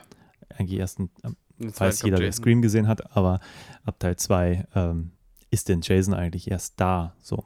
Ja, Also, aber ich verstehe bei Jason, was Jason bestraft. Jason oder Jasons Mutter auch bestrafen Geilheit. Blöde Teenager, die nur Party machen und nur Drogen nehmen und nur miteinander vögeln. Und Mike Myers, ähm, bei Mike Myers bedeutet das auch, auch die braven Teenager sind im Übrigen nicht sicher. Man kann sich auf einen braven Teenager fixieren und den durch die, die, die durch die Häuser Babysitter-mäßig jagen. Und, und, und Freddy ähm, äh, geht sogar noch einen Schritt weiter. Und ich glaube, dass es einen coolen Maniac Cop geben könnte, der wirklich in diesem ururbanen nur Mhm. fungiert. Also auch so in Housings, also so Bronx, Harlem, wo es diese, diese House-Projects gibt. Und eine Stadt ist noch viel enger als die Vorstadt oder ein Camp oder so. Tendenziell gibt es gibt's da Potenzial für. absolut. Ich Eine meine, denk nur an Candyman. Also, Ja. es ist ähm, auch ja in, in äh, so Slum-Gegenden, hätte ich jetzt fast gesagt, ähm, so eine Figur. Gut, der ist jetzt noch ein bisschen mysteriöser angelegt. Aber ja, ich glaube, Maniac Cop wäre grundsätzlich ein guter Bösewicht, aber man müsste ihm halt eine vernünftige Agenda geben. Ja, Also weil zum Beispiel äh, Freddy hat super wenig Screentime in den, zumindest im ersten ja. Friday-Film und im zweiten auch. Und ich glaube, das macht die Figur eigentlich erst so interessant, weil du wirst halt einfach nicht, der ist halt nicht 90 Minuten Mhm, zu sehen mhm, mit völliger mhm, Helligkeit. Später mhm. macht der Film auch noch ganz, ganz, also die Reihe ganz, ganz viele Fehler, die den Mythos auch massiv kaputt machen. Mhm. Aber gerade am Anfang sind die halt einfach sehr gut etabliert. Du siehst wenig davon. Ähm, gerade bei Freddy siehst du ganz häufig mehr nur die Hand oder mehr Ja. einfach nur seine Klamotten oder irgendwas grün-rotes im Bild. Das funktioniert visuell alles viel, viel stärker, hat halt viel, viel mehr Impact als einfach nur. Und hier die besten Momente sind, wenn du wirklich nur den Schatten des Maniac Cops siehst, irgendwo. Das Beste finde ich einfach die Idee von, äh, was du ja auch schon beschrieben hast, diese, ohne dass wir uns jetzt so doll thematisch im Kreis, Kreis drehen, diese Idee der Paranoia. An wen soll ich mich denn wenden? Ja. So, wenn ich, äh, wenn ich von meiner Abendschicht wiederkomme und mir ist das vor dem U-Bahn-Tunnel doch zu unsicher und, und ich kann mich aber auch nicht mehr an diese Leute wenden, weil diese Leute sind eventuell 10 Meter große Würgemaschinen. Ähm, Ja. Finde ich. Und auch Ja. sogar, dass die die Zivilgesellschaft sich gegen die Cops noch doller wendet. Weil vielleicht ist da eine Verschwörung drin, vielleicht ist das ja alles ein großes Komplott der Regierung oder sonst was. Ja, Ja, und wie gesagt, ich finde ja auch, der, der Film hat ja die Settings, und aber vielleicht auch zu viele. Wie Mhm. gesagt, äh, wir sprachen schon drüber, wie viel Potenzial allein der, äh, das Ende mit wahrscheinlich mehr Budget äh, geboten hätte mit der Parade, aber Mhm. auch vor das Gefängnis, glaube ich, wäre ein cooler Ort gewesen, wenn man den dann wirklich so ein bisschen als Belagerungszustand wenigstens Ja. zehn Minuten länger benutzt hätte. Stimmt. Ähm, ja, und da gibt es schon Momente, aber tu mich halt mit so vielem schwer, auch mit Tom Atkins, der eigentlich ermitteln soll und dann passiert einfach gar nichts, er ermittelt nicht.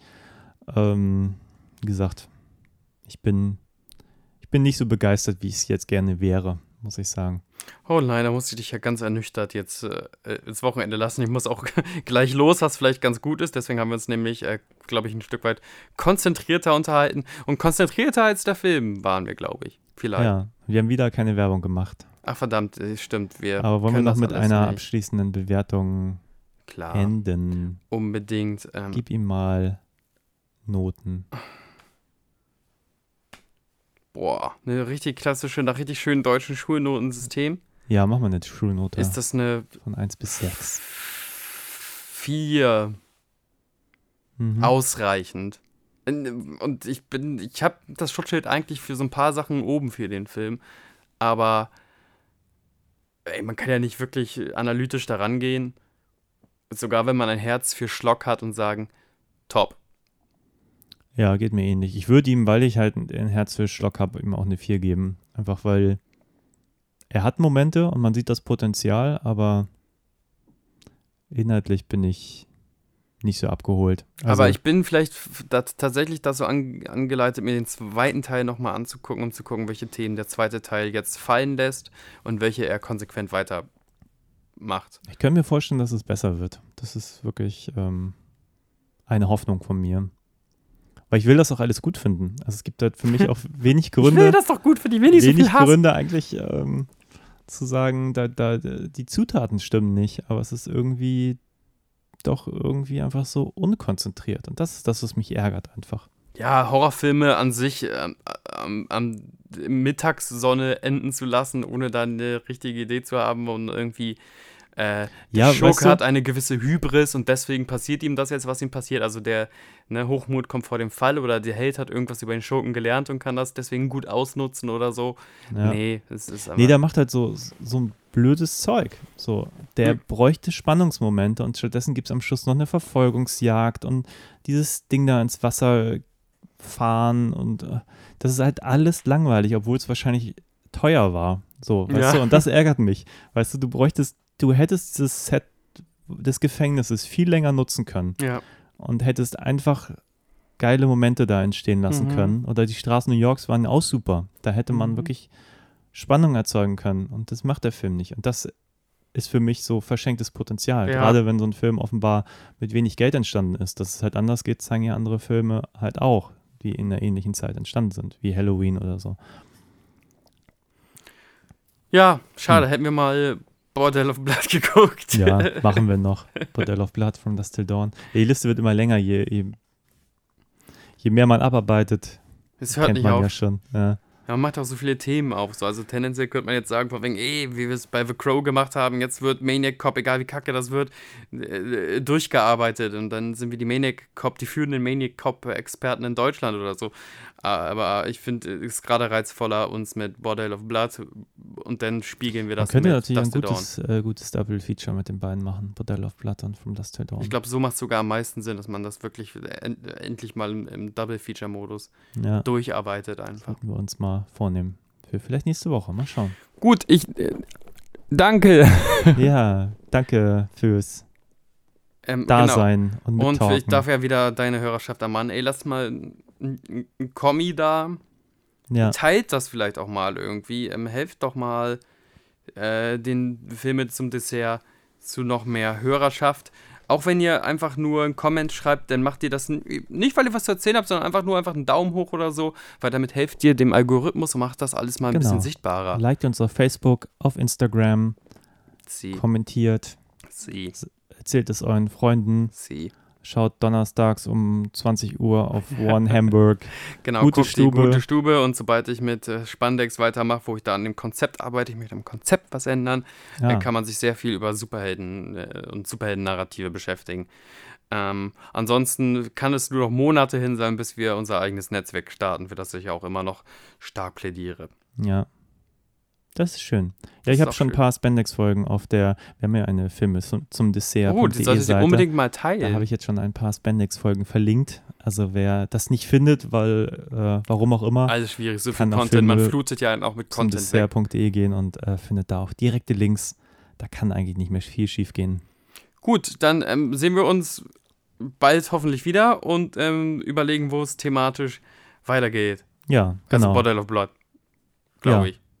Also wir veröffentlichen heute diese Folge und morgen geht es dann weiter mit Halloween 3. Also Du hast die geilen, die geilen Horrorwochen jetzt eingeläutet, ne? ja, ich habe irgendwie festgestellt am Anfang, ich, ich schweife jetzt wieder ab, aber am Anfang haben wir immer noch so versucht, so ein bisschen anspruchsvollere Filme rauszupicken.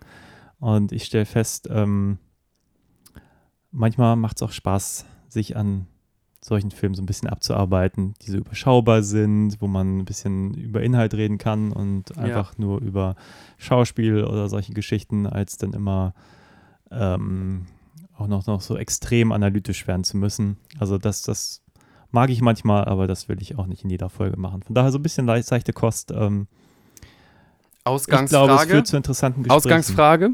Auch an die Community vielleicht, wenn jemand vielleicht Bock hat zu kommentieren. Das ist einfach der Test, ob die so weit gehört haben. Wer ist denn jetzt der neue Bruce Campbell? Wer ist denn der jetzige King of, of Cool? Deiner Meinung nach. Musst doch nicht doll ausführen. Du kannst einfach sagen, der. Gibt War es auch eine Bruce Frage Campbell? an mich? Ja, klar. Achso. Äh, Also gerne Community dürft auch mitschreiben, aber ich möchte auch natürlich gerne. Ich bin ja, was so die aktuellen Blockbuster, ich merke mir ja auch die ganzen Namen nicht. Also es ist immer, irgendwie ist dann plötzlich, wird so, so, so ein neuer Schauspieler durchs Dorf getrieben und ich kriege das gefühlt immer erste Monate später mit. Ich Ja. höre den Namen irgendwie dreimal und denke so, ja, schon mal gehört, keine Ahnung, was das ist. Hm. Und irgendwann kriege ich dann doch mal, irgendwann manifestiert sich bei mir dann auch irgendwie ein Gesicht zu der Figur. Aber ich glaube, da kann ich, bin ich nicht der, der geeignete Mensch, um zu sagen, wer ist jetzt jetzt der neue Bruce Groovy, Campbell. baby. Have some, ne, wie ist der Spruch? Have some champagne? Ach, keine Ahnung. Aber eigentlich ist das schon, schon ganz cool, was, was der da so raushaut in Evil Dead Teilen. Hier leider nicht, aber Er muss Geld verdienen. Ein musste den, den. Evil Dead Fame mitnehmen, da hat er so wenig Geld verdient, dann musste er kurz dann hier mal auftauchen und seine 10 Minuten haben. ja. Na gut, vielleicht hat jemand einen guten Vorschlag. Ähm, wir äh, melden uns und hört auch ähm, Halloween 3 Season of the Witch. Ja. Habt einen schönen Tag. Auf Wiedersehen. Bye bye.